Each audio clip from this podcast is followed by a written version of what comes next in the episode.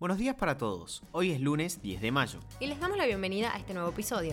Mi nombre es Manuel Carrasco. Y yo soy Jazmín Gutiérrez. Y esto es Primera Parada, un podcast de Publius Group. Nacionales. Aumentar las tarifas puede ser indeseable en lo inmediato y afectar al humor electoral. Sin embargo, si su congelamiento demanda crecientes recursos fiscales y de dólares, el resultado podría ser incluso peor. Mayores expectativas de devaluación o un salto de los tipos de cambio paralelos afectarían más al humor electoral que una actualización del precio de los servicios públicos.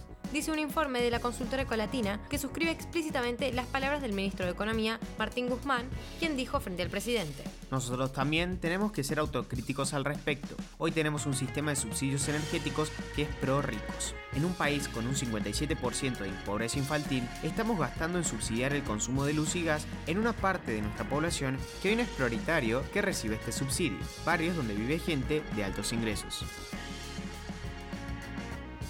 Juan Grabois también cuestionó la tarjeta alimentar. Es una política estúpida, es asistencialismo puro.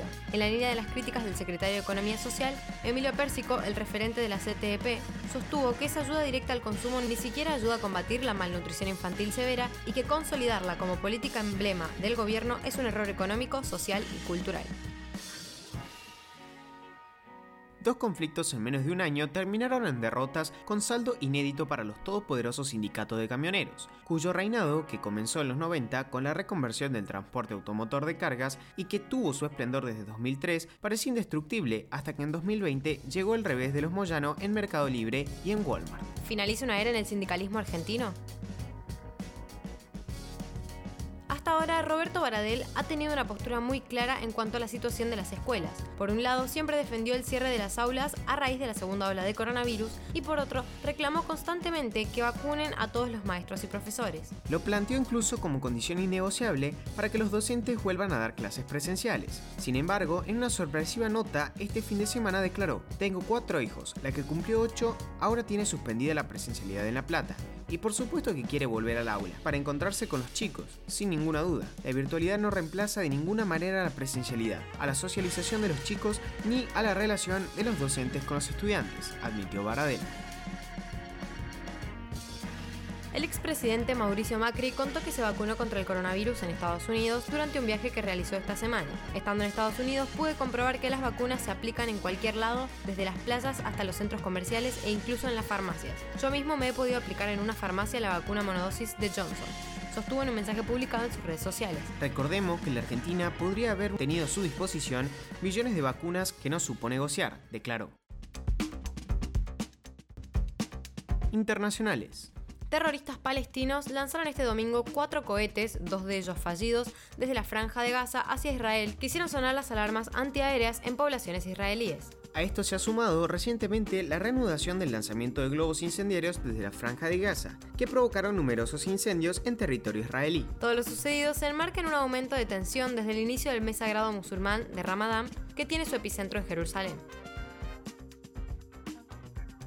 España dejó a partir de este domingo de estar en estado de alarma, lo que significa que se podrá viajar entre regiones y que el toque de queda se levantará de forma generalizada en los territorios. Igualmente deberán seguir cumpliendo ciertas medidas como el uso del barbijo y del distanciamiento social. Sin embargo, las fiestas callejeras improvisadas estallaron cuando el reloj marcó la medianoche del domingo en las principales ciudades españolas. Se brindó y festejó sin ningún respeto por medidas como el distanciamiento o el uso de tapabocas. El presidente de Brasil, Jair Bolsonaro, encabezó este domingo una multitudinaria caravana de motociclistas en Brasil. Rodeado de un fuerte operativo de seguridad, el mandatario de 66 años partió del Palacio de la Alborada junto a cientos de simpatizantes para recorrer durante una hora el centro de la capital del país. Los habitantes de Estados Unidos vuelven a sufrir momentos de pánico. Este fin de semana se vivieron dos incidentes similares característicos de los últimos tiempos. En Nueva York, dos mujeres y una niña resultaron heridas durante un tiroteo. Además, hubo al menos otros tres lesionados en un peligroso episodio el mismo día en el popular shopping Aventura Mall de Miami. No se registraron víctimas fatales.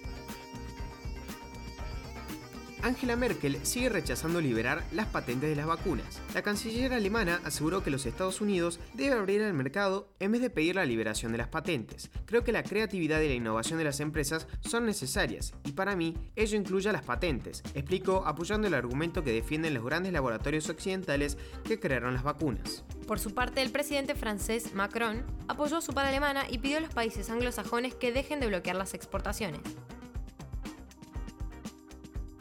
Siguiendo con la temática de las patentes, Moderna, la compañía estadounidense, libera la patente de su vacuna contra el coronavirus mientras que dure la pandemia. El cohete chino fuera de control se desintegró sobre el Océano Índico. Tras una serie de especulaciones sobre dónde caería el objeto de más de 20 toneladas que estaba fuera de control, finalmente se desintegró sobre el Índico al entrar en contacto con la atmósfera. Ahora sí, los despedimos por hoy. Gracias por escucharnos. Compartí este episodio con tus amigos. Esperamos tus sugerencias en nuestro Instagram, public.com.ar o en nuestro Twitter, public-group. Nos esperamos mañana en un próximo episodio de Primera Parada. Que tengan un muy buen día.